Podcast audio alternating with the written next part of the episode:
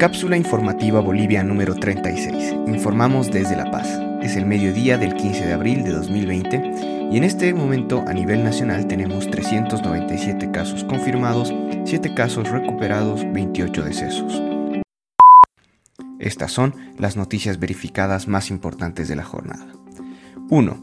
Presidenta Áñez anuncia ampliación de cuarentena y nuevas medidas de apoyo a la población. Tome en cuenta las siete medidas anunciadas ayer, las cuales son el bono familia de 500 bolivianos se amplía a las familias con hijos en colegios privados y escuelas alternativas. Se crea el bono universal de 500 bolivianos para personas mayores de 18 años que no tengan ingresos ni cobren alguna renta o bono. Este bono universal se pagará a partir del 30 de abril. Plan de apoyo para el pago de salario, que son préstamos fáciles a empresas para el pago de sueldos de dos meses. Se crea un plan de empleo que consiste en préstamos a 5 años plazo para micro y medianas empresas. La cuarentena se amplía hasta el día 30 de abril.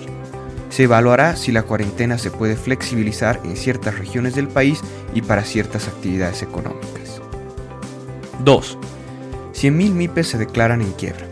El anuncio fue hecho por la Confederación Nacional de Micro y Pequeña Empresa CONAMIPE. Se calcula que 600.000 personas han quedado desempleadas. Néstor Conde, presidente de CONAMIPE, afirmó que el rubro manufacturero es el más afectado. Textiles, madera, cuero, metalmecánica y marmolería. Considera que una inyección de 30 millones de dólares y un sistema de créditos blandos ayudaría al sector. Afirma que pedirán una reunión con la presidenta tras su anuncio del plan empleo.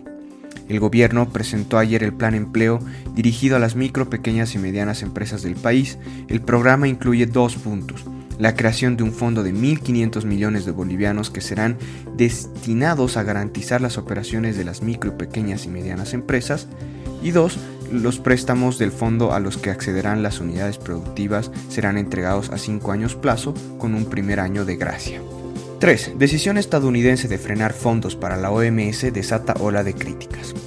Hoy ordeno la suspensión del financiamiento de la Organización Mundial de la Salud mientras se lleva a cabo un estudio para examinar el rol de la OMS en la mala gestión y encubrimiento de la propagación del virus, declaró el presidente Trump ayer en rueda de prensa.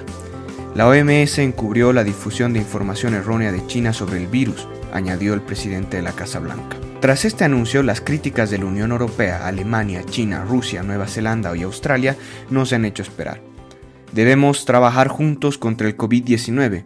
Una de las mejores inversiones es reforzar las Naciones Unidas, sobre todo la OMS, que tiene poco presupuesto, por ejemplo, para desarrollar y distribuir tests y vacunas dijo en Twitter el ministro alemán de Relaciones Exteriores, Heiko Maas. El secretario general de la Organización de las Naciones Unidas, Antonio Guterres, afirmó que no es el momento para cortar fondos a la OMS. Estados Unidos aportaba alrededor de 500 millones de dólares anuales a dicha organización.